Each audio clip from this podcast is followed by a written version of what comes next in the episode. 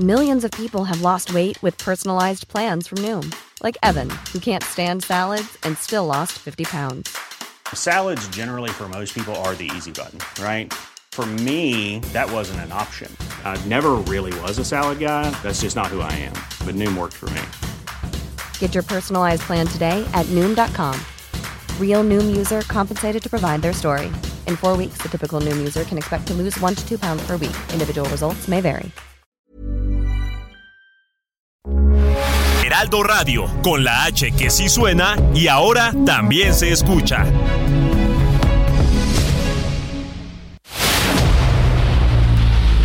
El dedo en la llaga. Había una vez un mundo en el que nadie creía. Un país de historias inexplicables. Una nación con personajes asombrosos. Santo Tomás tenía razón. Hay que ver para creer. El México increíble, las verdades que duelen, la voz de los que callan, el dedo en la llaga. Infórmate, diviértete, enójate y vuelve a empezar. El Heraldo Radio presenta El Dedo en la Llaga con Adriana Delgado. Esa mujer me está matando, me ha espinado el corazón. Por más que trato de olvidarla, mi alma no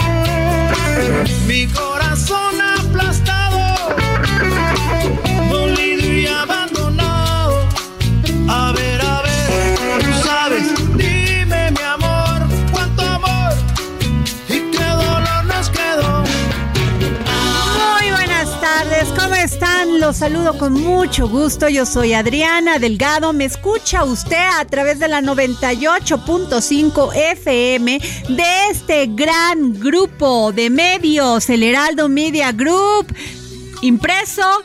Televisión y radio, Samuel Prieto. Y además de internet. Ah, de- no, de internet, perdón. Somos líderes. Líderes absolutos. No, bueno, Así qué es. impresión. Un gran beso al jefe Casian por tan gran esfuerzo. Sí, sin duda, sin duda. Eh, ¿No? Cada vez crece más nuestra audiencia y es justamente por todo ese trabajo que hay detrás, además de un contenido de primer nivel. Usted siempre que entre al Heraldo de México va a salir bien informado. Así es. Oye, y estamos escuchando Corazón Espinado. Maná con Carlos Santana. Se escucha el requinteo, ¿no? Sí, claro. De Santana, ¿qué tal, eh? Por supuesto, pues, súper Oye, y es que le vamos a dedicar las entradas musicales de este su programa favorito, El Dedo en la Llaga, esta semana a este grupo de Jalisco. ¿Qué Genial, tal? Genial. Maná. Maná, Ahí vamos muy a interesante.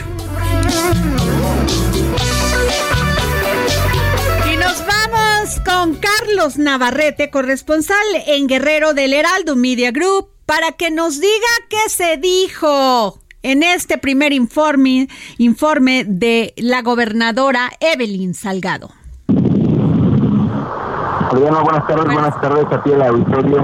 Comentarles que ante unas 3.000 personas, la gobernadora de Guerrero, Evelyn Salgado Pineda, ofreció este lunes un mensaje público en Chilpancingo con motivo de su primer informe de gobierno, acto en el que reiteró el compromiso de esta administración para atender, prevenir y erradicar la violencia contra las mujeres.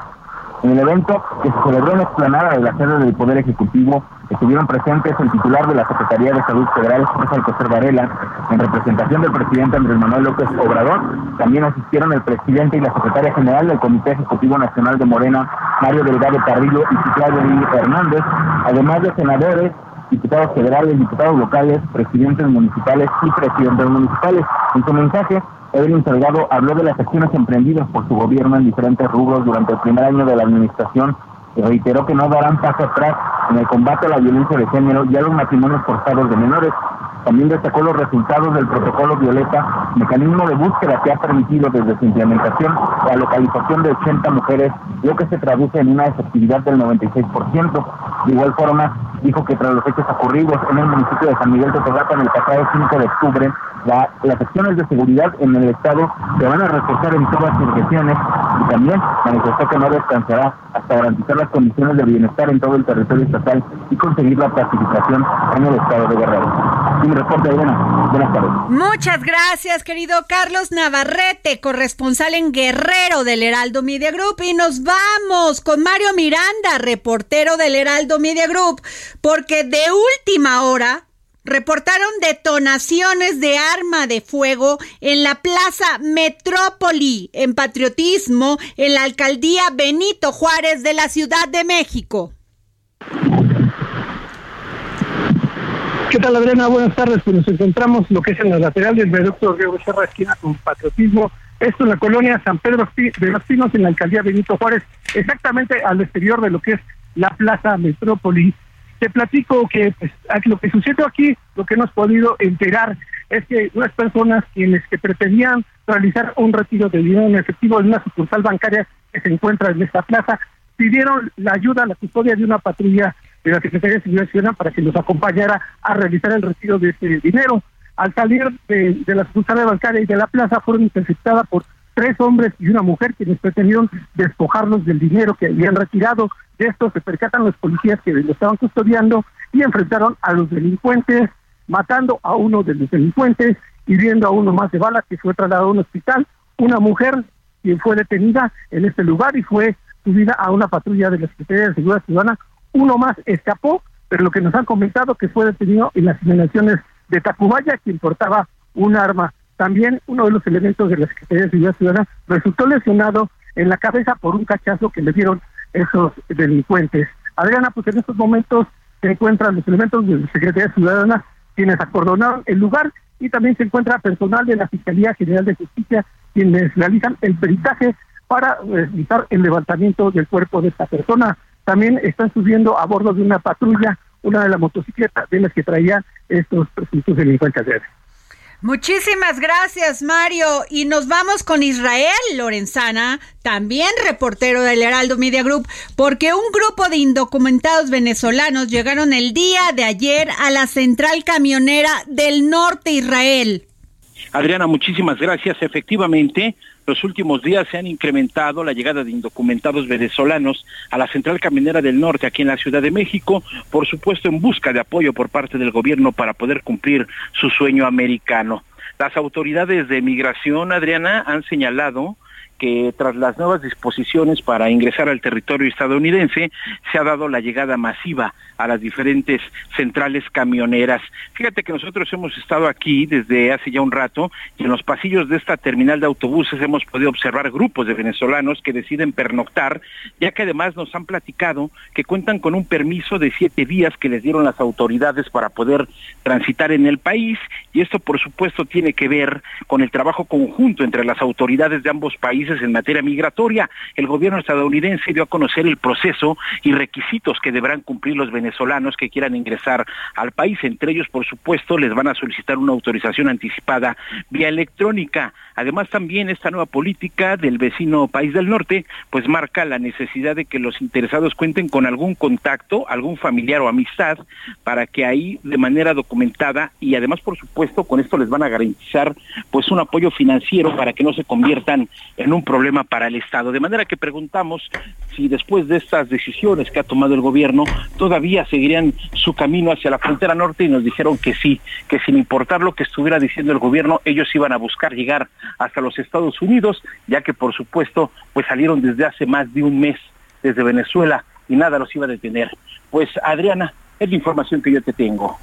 Gracias, querido Israel Lorenzana. Y este, Samuel, antes de entrar con Gladys Edith Cañas Aguilar, presidenta de la asociación Ayudándole a Triunfar, que apoya a migrantes, hace una semana más o menos vimos estas imágenes de migrantes que, que huían de la, de la policía de migración o los guardias de migración o los agentes de migración, como le quieres llamar, porque ahora ya no sé si es guardia nacional, si es policía estatal, ya no sé, o si son definitivamente militares. Sí, el, asunto, el asunto, Samuel, es que es terrible porque esto, ellos están huyendo de la terrible crisis, crisis económica a la que ha llevado a Venezuela Nicolás Maduro. Es una realidad. Es una realidad, huyen de la delincuencia, huyen de la crisis económica, al igual que Guatemala, El Salvador, Nicaragua. Bueno, Y dicen que esos son los países que prometieron una tierra llena de, de, de, este, de comida, de trabajo, de, de un buen vivir Así es. Ese es eh, de calidad de vida. ¿no? Eh, Nicaragua, Venezuela dijeron, bueno, eh, con nuestra ideología política socialista vamos a levantar esto. Pues no. el socialismo siempre ha comprobado ser una muy mala idea. Y por otro lado, sí está esta cuestión de que están entrando por la frontera sur. La Guardia Nacional tiene desplegados ahí muchos y ya han tenido que evitar la salida de muchas caravanas porque resulta que han estado saliendo entre dos y tres caravanas diarias con entre 800 y mil personas tratando de recorrer el territorio nacional y eso también es un, punto, digamos, rojo de preocupación. Bueno, el asunto es que la migración está a todo lo que da y la verdad, yo entiendo también esta pobre gente quedarse en su país sin que con el miedo, con el temor, como lo tenemos aquí también, y por eso también se van a Estados Unidos, de que un día te maten. Sí, claro. De que un día pases por la calle y te secuestren, de que un día se metan a tu negocio y te roben. Sin duda, sin duda alguna.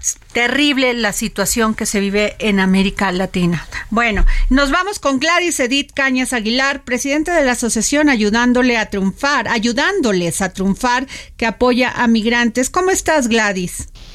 Muy bien, Adriana, es un gusto saludarte a ti y a tu auditorio. Gracias, Gladys. Pues mira, lo que estábamos comentando hace un momento con Samuel Prieto es terrible. Huyen de la violencia, huyen de la crisis económica, huyen de la delincuencia terrible a la que son sujetos, huyen, huyen las mujeres de los feminicidios, huyen de la violencia contra ellas. ¿Qué hacer, Gladys?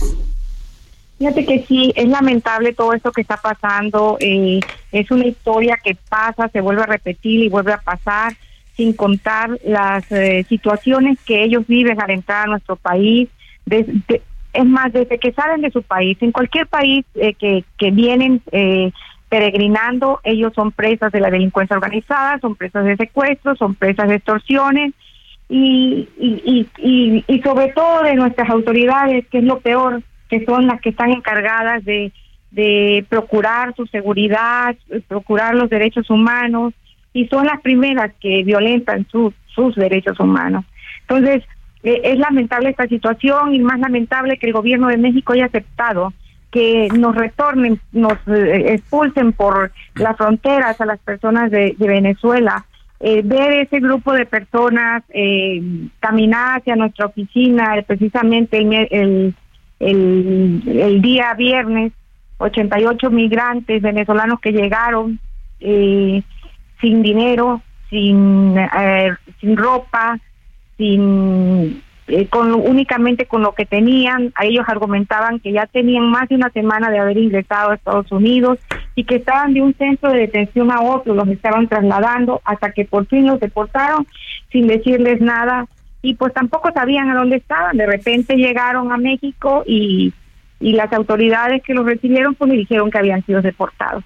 Entonces, eh, nosotros nos dimos a la tarea en ese preciso momento de atenderlos. Eh, en primer lugar, las llamadas. Ellos quieren entrar en contacto inmediatamente con sus familias, sus celulares que vienen descargados, de, este, proporcionarles cargas, ropa, artículos de aseo personal, comida.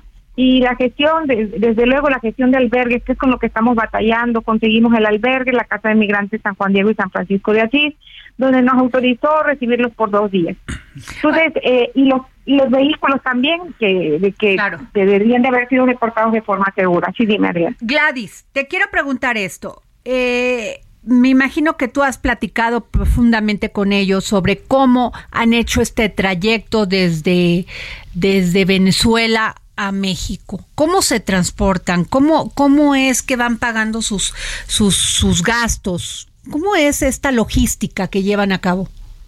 Bueno, muchas personas argumentan que vendieron casas, su patrimonio, vehículos, eh, todo lo que tenían de valor para poder hacer este viaje, que realmente es un viaje largo, pasan por varios países y sobre todo hablan de, de del Dairén, que es una es una situación difícil hacer esa caminata por ahí donde muchos se quedan no aguantan la caminata y algunos se quedan tirados en el camino y, y, con ese dolor en, en, el alma muchos tienen que dejar amigos para proseguir su, su camino hacia donde quieren llegar, que es el famoso sueño americano.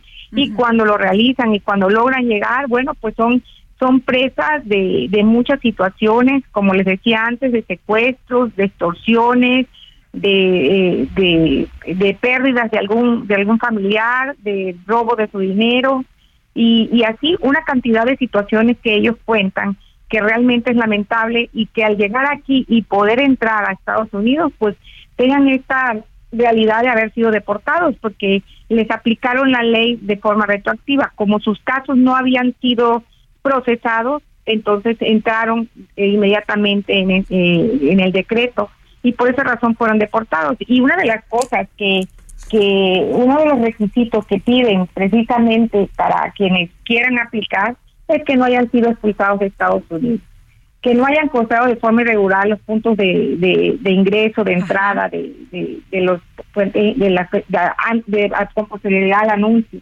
y que hayan ingresado eh, de forma irregular, que no hayan a México o a Panamá que, no traten de cruzar de forma ilegal a Estados Unidos.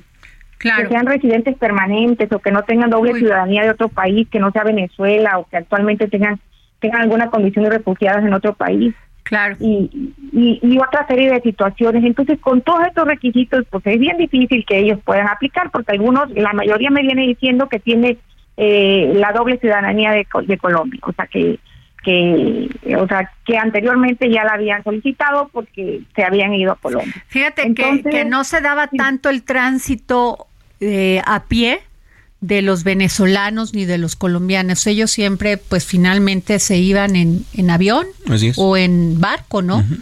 Ahora sí estamos viendo esta migración a pie y es terrible porque aquí nos cuentas la historia de Marco, un, o sea, de que tiene un mes viajando con su familia, con un niño de 10 años una niña de 19 años y su pareja. Qué terrible, qué situación tan terrible. Sí, y como esas historias hay varias, mucha gente viajó con su familia, de hecho ahorita no saben dónde quedó su familia porque obviamente al entrar lo separan, entonces toda esa situación y todo ese cúmulo de sentimientos traen cargando, aparte de que de, de no de no poder determinar un plan B que ellos tengan, su futuro es incierto, no saben qué hacer, ahorita mismo platicaba con algunos de ellos, o sea, lo que determinó la, la, autoridades aquí de, del Instituto Nacional de, de Migración aquí en Matamoros es que se movilizaran en autobuses a todos los venezolanos que estén de acuerdo de viajar a la Ciudad de México, donde se les que se les iba a conseguir albergue para que, puedan continuar el proceso vía internet.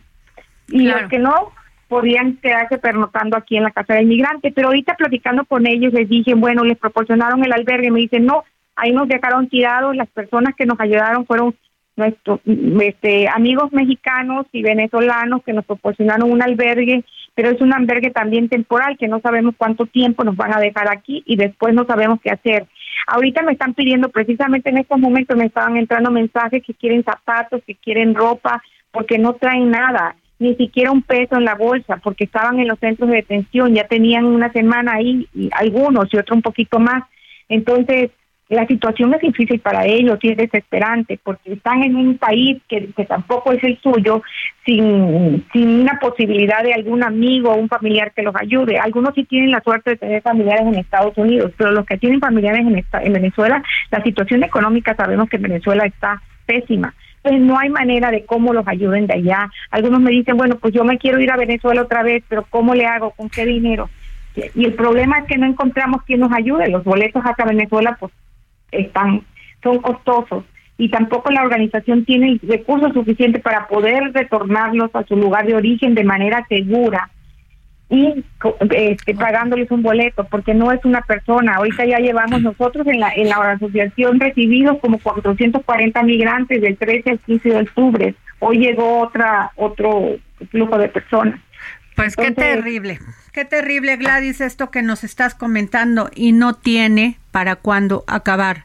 La situación de América Latina, desgraciadamente, Samuel Prieto, es, agonizante. Sin duda, porque de hecho, digo, todavía recordemos hasta hace muy pocos meses, eh, las caravanas tenían su origen en Honduras, ¿no? Que es el, el país, digamos, más, ale- más alejado de México en cuanto a Centroamérica. Pero ya, ahora ya, ya vienen desde Sudamérica, desde, eh, como bien comentas, desde Venezuela, desde Colombia e incluso desde más al sur. Recordemos que la información más reciente económica dice, por ejemplo, que en Argentina su inflación más reciente es de 80% y que su tasa de interés está en triple Pero dígito. ahí está El ¿no? Salvador que los iba a sacar de la miseria. Fíjate, Los iba ¿no? a sacar de la crisis económica. Imagínate. El petróleo y bueno, Así ahí es. está el resultado. Y ahí está Venezuela con su 500% de inflación y ahí está Colombia, eh, eh, en donde son millonarios nuestros amigos colombianos, porque cualquier cosa, un café cuesta un millón de pesos, ¿no? Colombianos. Entonces ese es un gran problema de crisis que están viviendo también.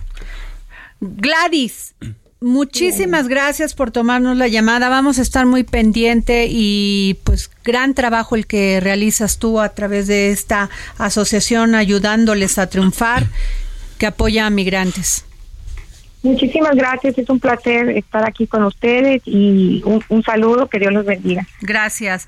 Denis Cuadra. Hola Adriana, muy buenas tardes a ti y a todo tu auditorio. Samuel, muy buenas Hola. tardes.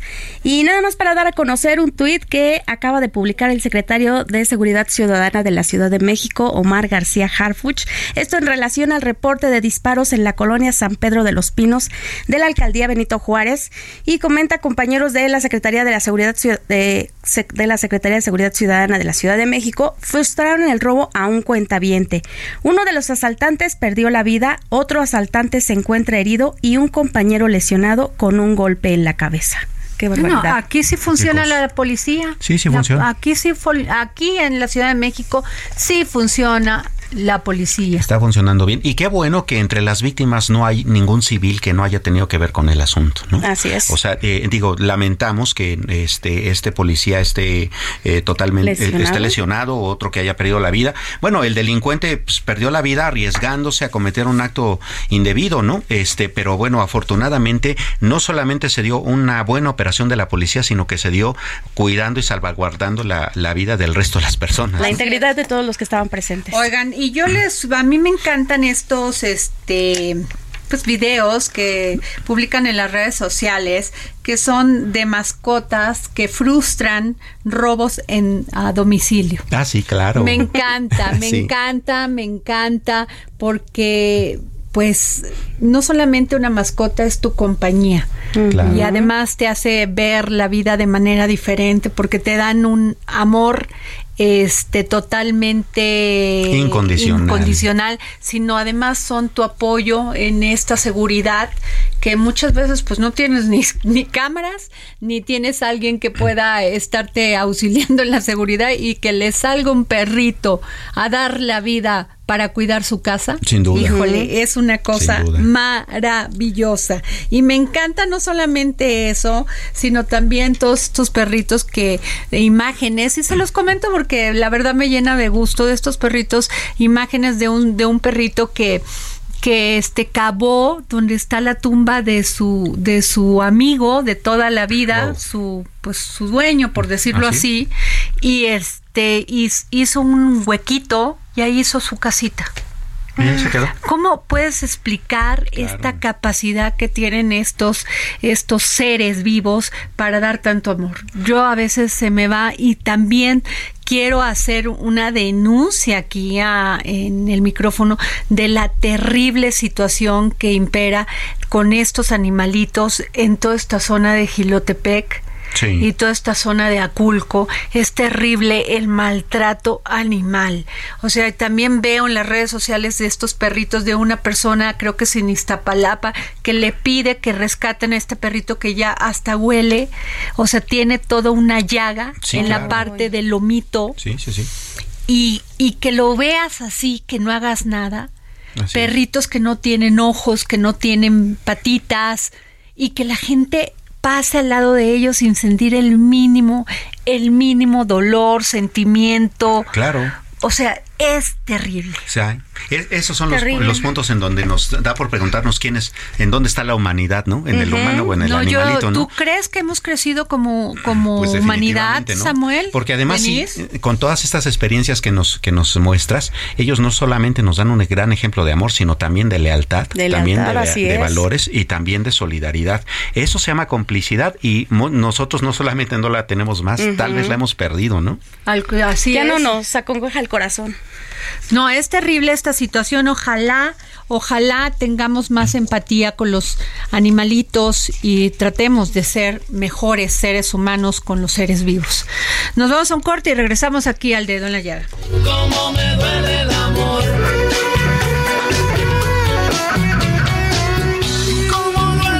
Cómo duele el corazón cuando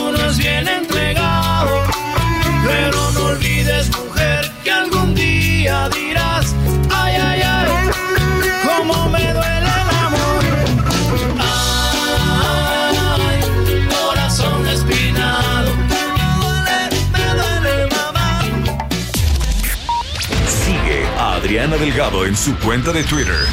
Arroba Adri Delgado Ruiz.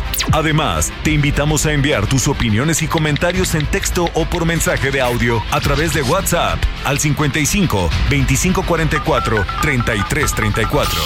Y si quieres escuchar El Dedo en la Llaga de El Heraldo Radio, en cualquier momento y donde quiera que te encuentres, descarga el podcast disponible en Spotify y iTunes. Hey, it's Ryan Reynolds, and I'm here with Keith, co star of my upcoming film, If, only in theaters, May 17th. Do you want to tell people the big news? All right, I'll do. Sign up now and you'll get unlimited for $15 a month and six months of Paramount Plus Essential Plan on us. Mintmobile.com slash switch. Upfront payment of $45 equivalent to $15 per month. Unlimited over 40 gigabytes per month. Face lower speeds. Videos at 480p. Active Mint customers by 531.24 get six months of Paramount Plus Essential Plan. Auto renews after six months. Offer ends May 31st, 2024. Separate Paramount Plus registration required. Terms and conditions apply if rated PG.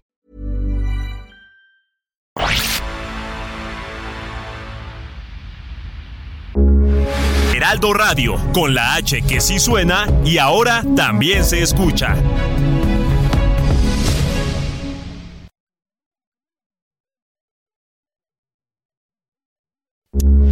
Heraldo Radio, con la H que sí suena y ahora también se escucha.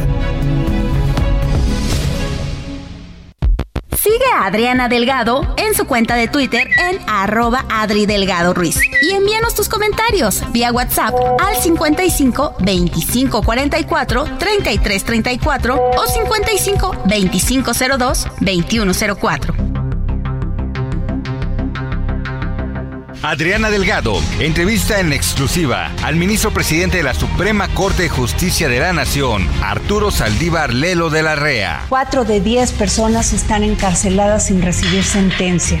Ministro Arturo Saldívar, ¿qué ha fallado del sistema? Han fallado muchas cosas. Tenemos por un lado muchos, eh, muchas personas que están eh, en prisión con el sistema anterior. El sistema anterior eran juicios larguísimos, laberintos enormes, donde nunca, casi nunca se llegaba a una sentencia, salvo después de muchos años. Me parece que tendríamos que hacer una revisión de qué podemos hacer con esos procesos. Creo que sobre todo es eso. En segundo lugar, la prisión preventiva oficiosa, que muchas veces en delitos, lo vi en Santa Marta, delitos menores, eh, los agentes de la policía o el Ministerio Público pone cualquier agravante, cualquier cuestión adicional que fabrican para que la gente no pueda salir. En tercer lugar, que mucha gente que está en la cárcel no sale porque no tiene una defensa adecuada, porque no tiene abogados que lo defiendan. Nosotros nos hemos preocupado por la gente más pobre. En esta administración hemos liberado a 41 mil personas, que viene a ser el 18% de la población carcelaria de México. Es un tema realmente,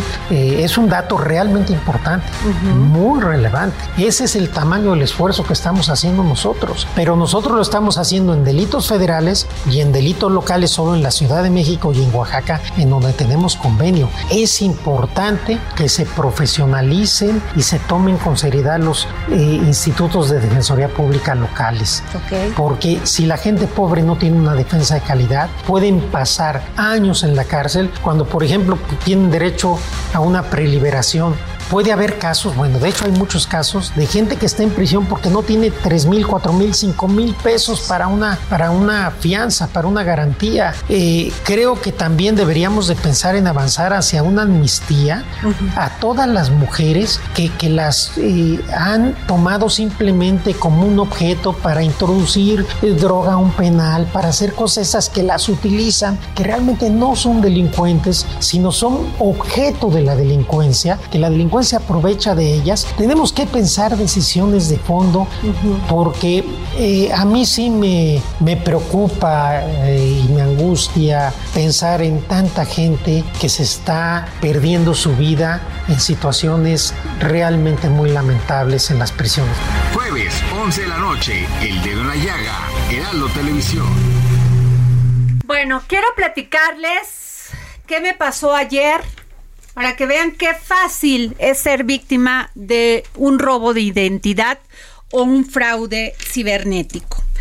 Resulta que ayer me manda un mensaje una pariente mía muy cercana que además en un WhatsApp, venía en un WhatsApp, me mandó un WhatsApp y venía su foto de ella, su esposo y su nietecita.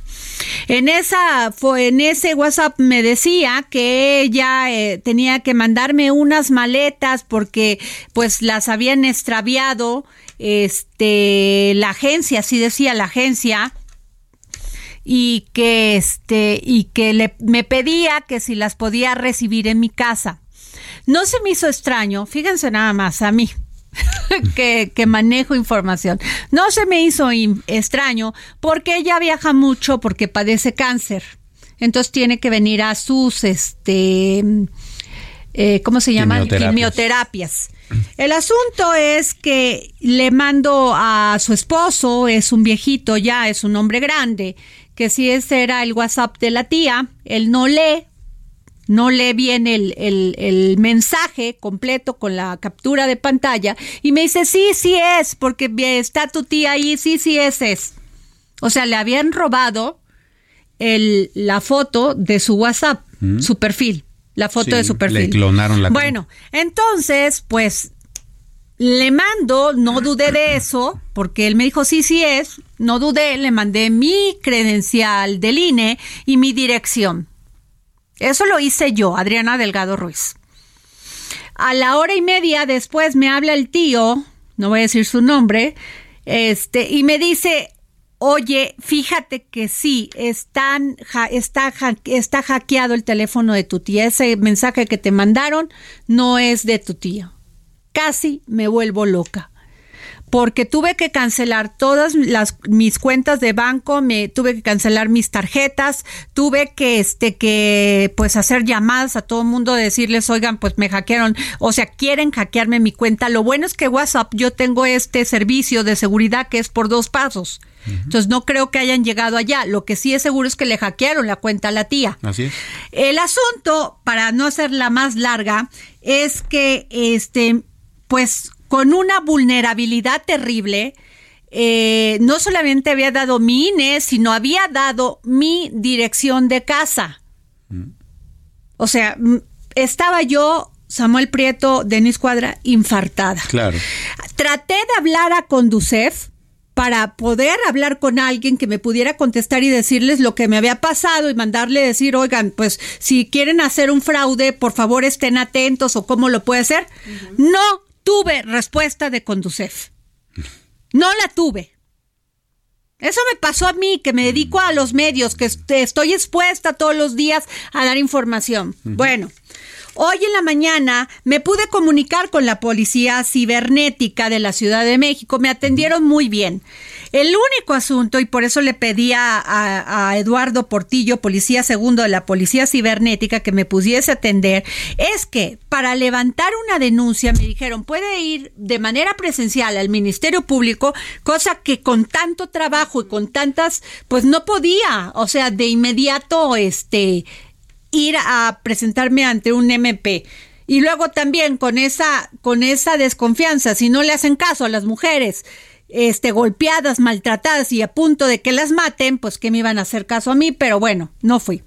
El, y el, la otra es de que lo hiciera de manera, este, por internet, ¿sí? En línea. Me piden este mi firma digital del SAT, mi firma, este, a ver, mi firma digital del SAT, una llave en la CURP y no sé qué más otros papeles. Puedo hacerlo, o sea, tengo tengo todavía la capacidad de mis ah, este, capacidades mentales para hacerlo. ¿Y las personas que no? Las personas que no. Los señores grandes que están en una casa y que son víctimas de este crimen este, por WhatsApp de robo de identidad, se quedan sin dinero, los dejan en la calle. Claro. Don Eduardo Portillo, ¿cómo está? Muy buenas tardes. Hola, ¿qué tal? Buenas tardes. Perdón que lo haya expresado así, pero es terrible el grado de este, indefensión que tenemos los ciudadanos de este país. Sí, es, es por eso que la Policía Cibernética de la Ciudad de México tiene un sitio web donde sube alertas preventivas para así evitar que las personas sean víctimas de algún delito cibernético. Para las personas adultas también tenemos un programa de pláticas informativas para prevenirnos de los delitos. Este caso que usted comenta, pues obviamente el robo del WhatsApp fue de su familiar, no precisamente de usted. Así es. Usted lo que compartió fue una identificación oficial y sí debe de crear lo que es un acta especial para deslindarla de cualquier situación jurídica por el mal uso que le lleguen a dar esa identificación. Y obviamente a su familiar eh, indicarle que active la verificación en dos pasos. Como usted lo comenta, es una herramienta muy buena porque de hecho estos ciberdelincuentes eh, se pueden robar el WhatsApp de tres formas.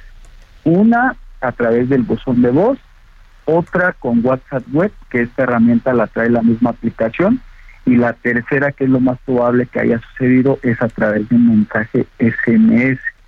Logran, logran obtener el código de activación de la cuenta que roban por completamente la cuenta de WhatsApp y es cuando empiezan a solicitar información o dinero a los familiares. ¿Cómo lo evitaríamos teniendo la verificación en dos pasos?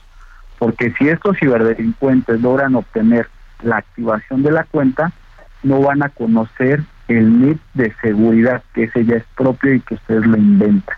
Entonces, fue así como vulneraron la cuenta de su familia. Pues es terrible porque este créame que ya hablé, a la Conducef para llegar con ustedes este fue porque pues tuve que hacer uso para preguntar de personas conocidas, pero la verdad no es tan fácil, ¿eh? No es tan fácil y mientras las personas pierden su patrimonio, Samuel Preto. Así es. Eh, preguntarle cuáles son las vías comunes eh, y cómo es que las publicitan para, para que las personas estén eh, pues bien enteradas de qué hacer en caso de que sean víctimas de un fraude cibernético. Bueno, me gustaría compartir los contactos del área. Es un número telefónico que es el 55 52 42 5100. La extensión es 5086 o el siguiente correo electrónico que es policía cibernética arroba ssc.cdmx.gov.mx. Lo importante aquí es seguir las redes sociales y el sitio oficial de la Policía Cibernética, que precisamente es ahí donde se suben las alertas preventivas y vienen los contactos. Eh, si los ciudadanos no siguen estas páginas, los invitamos a que las sigan para que ellos conozcan la forma en la cual están operando los delincuentes. ¿En qué redes sociales y direcciones están? Es un delito eh, grave ya que del 100% de los reportes que llega a esta unidad, el 60% tiene que ver con fraude. Entonces hay que estar muy atentos con, con, este delito. Pues eh, bueno, yo puedo hacer una denuncia pública, la estoy haciendo, que ayer este y que este ahora sí que pongo eh, públicamente que hago, ¿cómo se dice? Hago este, ay se me acaba de pues ir. Denuncia. De sí, denuncio públicamente a todos aquellos que quieran utilizar mi identificación del INE, Adriana Delgado Ruiz. Pero no todo el mundo tiene esa posibilidad, este, eh, don Eduardo. No, de hecho, no, de hecho usted comentó de algo eh, que le comentaron mis compañeros, que hay dos formas de realizar una denuncia, de manera presencial o de manera digital. Aquí el tema, cuando usted dice es que me pide la llave, un CUR, una firma electrónica, eh, hay que leer bien el apartado porque le, le, ahí le menciona dos formas. Una, con firma electrónica o con firma autógrafa. Cuando es autógrafa es cuando los mandan a ratificar esta denuncia de manera presencial. Aquí ya no hay, bueno, ya no pierden el tiempo en acudir al MP porque es como si se agendara una cita. Les va a llegar a su correo electrónico un día, una, un horario y una ubicación específica donde la persona tendría que ratificar la denuncia que está levantando de manera virtual. Y obviamente ya se le da el seguimiento correspondiente a esta denuncia. Denise. Gracias, Adriana. Don Eduardo, buenas tardes. Preguntarle cuáles son los tipos de fraudes cibernéticos más comunes y cómo evitarlos. Esto porque recordemos que hace unos meses atrás había eh, muchas denuncias en relación a que existían aplicaciones que prestaban dinero. Muchas personas cayeron, fueron muchas las denuncias y además de, de pagar eh, la deuda que la persona tenía, seguían molestándolos, los exhibían, eh, robaban su, la información de su WhatsApp, se comunicaban a, parientes, amigos, los extorsionaban. ¿Cómo detener todo esto? Eh, respondiendo la pregunta, eh, el delito es fraude en diversas modalidades. Una puede ser una compra a través de Internet, otras puede ser un robo de identidad o el robo de la cuenta de WhatsApp o robo de cualquier red social y una más sería esta parte de la descarga de aplicaciones. ¿Esto cómo funciona? En el momento que un usuario descarga una aplicación, eh, lamentablemente nunca lee términos y condiciones de la aplicación que está instalando. Nosotros aceptamos ciertos términos, ciertas condiciones, donde nosotros damos el acceso, tenemos el consentimiento de darle el acceso a esta aplicación de toda mi información. ¿Cómo lo, lo prevenimos? Primero que nada, leer los términos y condiciones. Si yo los leo y me dice que ellos van a tener acceso a mi eh, contacto de WhatsApp, a mi galería, tanto imágenes como videos y a toda mi información personal, entonces en ese momento yo no descargo ni instalo la aplicación porque estoy sabiendo que van a tener acceso a todo. Aparte, tener la verificación en dos pasos. Eso no solamente se tiene en WhatsApp, una cuenta de correo electrónico está vinculado a nuestro dispositivo, sea un Android, sea un iPhone, está vinculada a la cuenta de correo electrónico y también hay algo, que se llama verificación en dos pasos. ¿Qué va a pasar? Que cuando una persona me quiera robar mi cuenta, me va a alertar y yo obviamente a través de, de mi mismo dispositivo les voy a negar el acceso. Tener contraseñas seguras sería otra recomendación si usamos contraseñas comunes como 1, 2, 3, 4, 5 o la palabra password, pues entendemos que esas no son contraseñas seguras y somos muy vulnerables a que nos roben nuestras cuentas. Eh, otra recomendación sería tener un antivirus instalado en el dispositivo y bueno, ante cualquier duda, pues sí sería importante también contactar a la policía cibernética. Nosotros la atención que tenemos es las 24 horas, tenemos un monitoreo y un patrullaje todo el día, toda la noche y a todas horas. Nos pueden contactar sin problema. Y para todos aquellos que cayeron en esto, ¿qué deben hacer? Deben de levantar una denuncia formal. Eh, regularmente no tenemos una cultura de la denuncia, nos sucede algo, lo dejamos así, y sí es importante levantar la denuncia para que se dé un seguimiento, se haga una investigación y obviamente se encuentre a los responsables. Si se llega a encontrar a esos responsables, pues solamente se les va a aplicar un castigo que ese ya corresponde directamente al Ministerio Público, que es el que está eh, en este caso, pues con la parte de investigación. Pero, don, eh, Eduardo. Eduardo Portillo, sí. la verdad no agarran ni a los que cometen fraudes masivos. O sea, estos que, que, roban eh, que roban miles y miles de millones, como caso Ficrea y muchos otros, ¿no?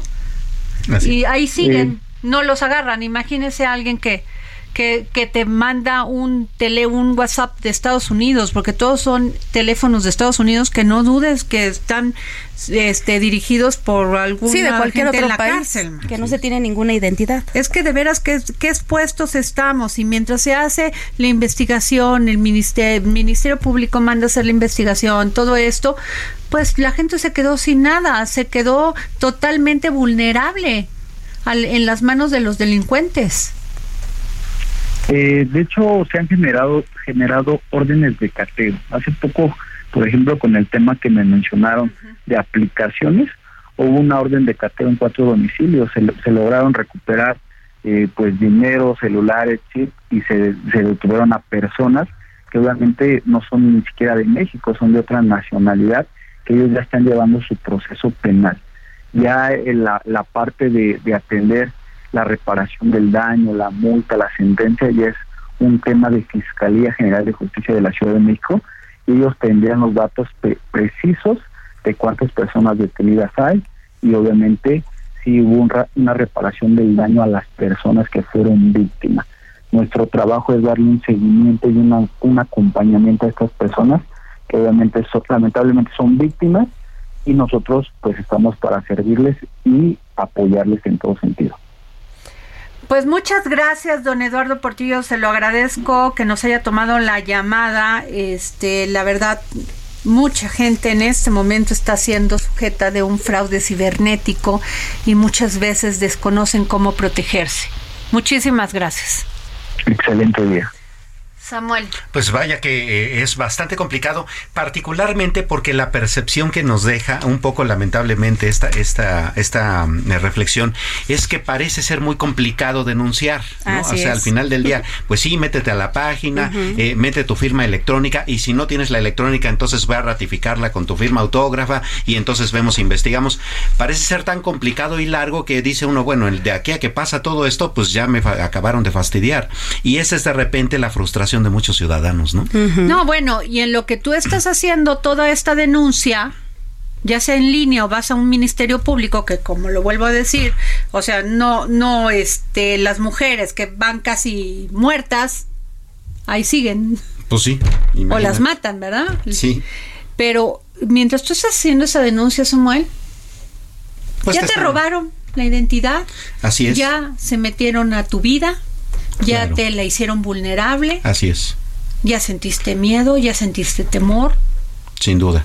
¿Y quién hace? O sea, Así sí, es. meta la denuncita en lo que va, en lo que se la mandamos, el- la remitimos a un ministerio público, en la que te, te este, hacen preguntitas, en la que pa, pa, adiós. Ya se- A ti ya te metieron Claro. un, un crédito por millones de pesos usando Sí. tu identidad.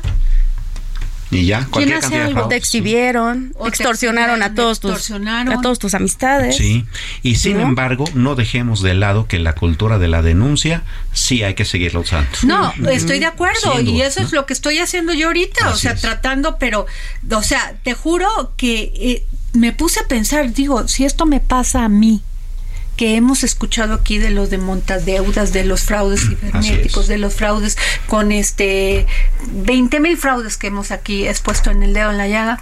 No quiero pensar qué hace un viejito que vive en Páscuaro, Michoacán, que, Claro. que apenas si tiene internet, pero que sí tiene su cuentita y le robaron su INE.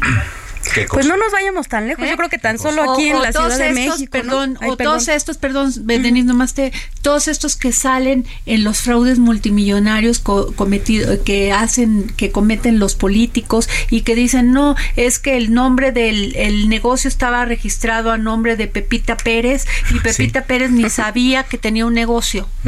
Y mientras la meten a la cárcel. Así es. ¿Es así o no es así? Sí, sin duda. Sí. Entonces, la situación es más grave de lo que te imaginas, Denise. Sin nada más comentar que no nos vayamos tan lejos, a lo mejor no es tanto incluso en provincia, tan solo aquí en la Ciudad de México, cuántas personas quizá de la tercera edad, de 50, de 60 años, que no, no se les da la parte de la tecnología y se les complica aún más el querer presentar una denuncia digital. En fin, este Samuel Prieto, la canasta básica no está dando resultado esto del PASIC cosa. 12, porque Fíjate no que- quieren este nada más se lo dieron a dos cadenas, ¿no? Y pues los demás a dos cadenas de supermercados Así y es. los demás pues se quedaron como eh, esperando a ver cuándo le daban una palmadita y le decían que si podía ayudar. Claro. Y fíjate que, fíjate que tratando de dimensionar esto, eh, ya hay una serie de estudios bastante interesantes. Fíjate, por ejemplo, el Grupo Consultor de Mercados Agrícolas hizo ya una, eh, un estudio sobre, pues, realmente cómo le está yendo al PASIC y estos 24 artículos, ¿no? Bueno, han subido 15.9%, significa que han subido el doble de lo que ha subido la inflación, ¿no? las familias están gastando más, más en alimentos. Otro defectito que tiene el PASIC es que sí, son 24 productos eh, de la canasta básica que están muy lejos de ser todos los que se necesitan, ¿no? O sea, una persona para sobrevivir todo. Pero más allá de eso, se trata de productos específicos. Por ejemplo, si tú hablas de pan, solamente estamos hablando del pan de caja de 680 gramos. ¿Y el bolillo qué? el bolillo le pueden poner el precio que se les dé la gana. sí, porque el PASIC nada más contempla el pan de caja de 680, nada más. Ya ni te hablo de las estas... De hecho, la este, tortilla está igual, ¿no? La tortilla está igual. No, la tortilla hecha a mano, o sea, esta que hacen a mano, Eso es bueno. otro precio. Que ah, yo sí la pago porque las personas sí la hacen artesanalmente y la verdad hay que pagarle su trabajo. pero es terrible. Yo, o sea, tú la puedes pagar, yo la puedo pagar, Denis la puede pagar, pero no todo el mundo. No todo el mundo. Y no solo eso, fíjate que la, Alianza eh, Nacional de Pequeños Comerciantes, que sí, sí existe, los pequeños comerciantes tienen sus asociaciones también, hicieron un estudio que terminó siendo bien dramático. Ellos encuentran variaciones de hasta 233% en productos y tienen su listita. Por ejemplo, fíjate, en Guanajuato la naranja pasó de 9 a 30 pesos. De 9 a 30 pesos. O sea, más del, del 200%. En Ciudad de, 9 a 30 pesos. Pues Esos son los intermediarios. Por supuesto. Los que se llevan la tajada más grande. Sí, los que no trabajan en la tienda que sí le Claro. Ni los que siembran la nara, el, la semillita. claro, ellos son los que más pérdidas tienen, ¿no? En Ciudad de México el frijol pasó de 38 a 45. Pero para ponerte eh, ejemplos todavía más complicados, en Hidalgo, este, el tomate pasó de 42 a 55. En Querétaro, de 29 a 46, el Chile en Morelos de 25 a 49. O sea, realmente, eh, sí, el PASIG está teniendo su efecto, pero no está siendo tan... Eh, eh, impactante particularmente entre quienes menos tienen dinero y porque son los que menos van al súper, ¿no? Bueno, pues esto fue el dedo en la llaga. Qué mala onda de estar dando noticias así. Pero bueno, pues así son las noticias. Muchas gracias, nos vemos mañana.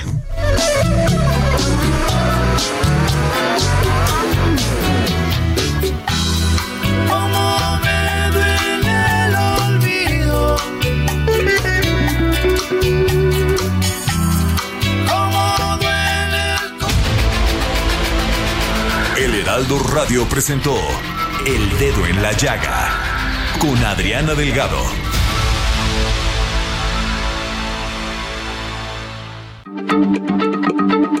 Heraldo Radio, la H se lee, se comparte, se ve y ahora también se escucha.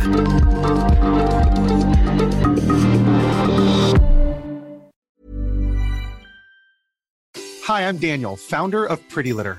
Cats and cat owners deserve better than any old fashioned litter. That's why I teamed up with scientists and veterinarians to create Pretty Litter. Its innovative crystal formula has superior odor control and weighs up to 80% less than clay litter. Pretty Litter even monitors health by changing colors to help detect early signs of potential illness. It's the world's smartest kitty litter. Go to prettylitter.com and use code ACAST for 20% off your first order and a free cat toy. Terms and conditions apply. See site for details.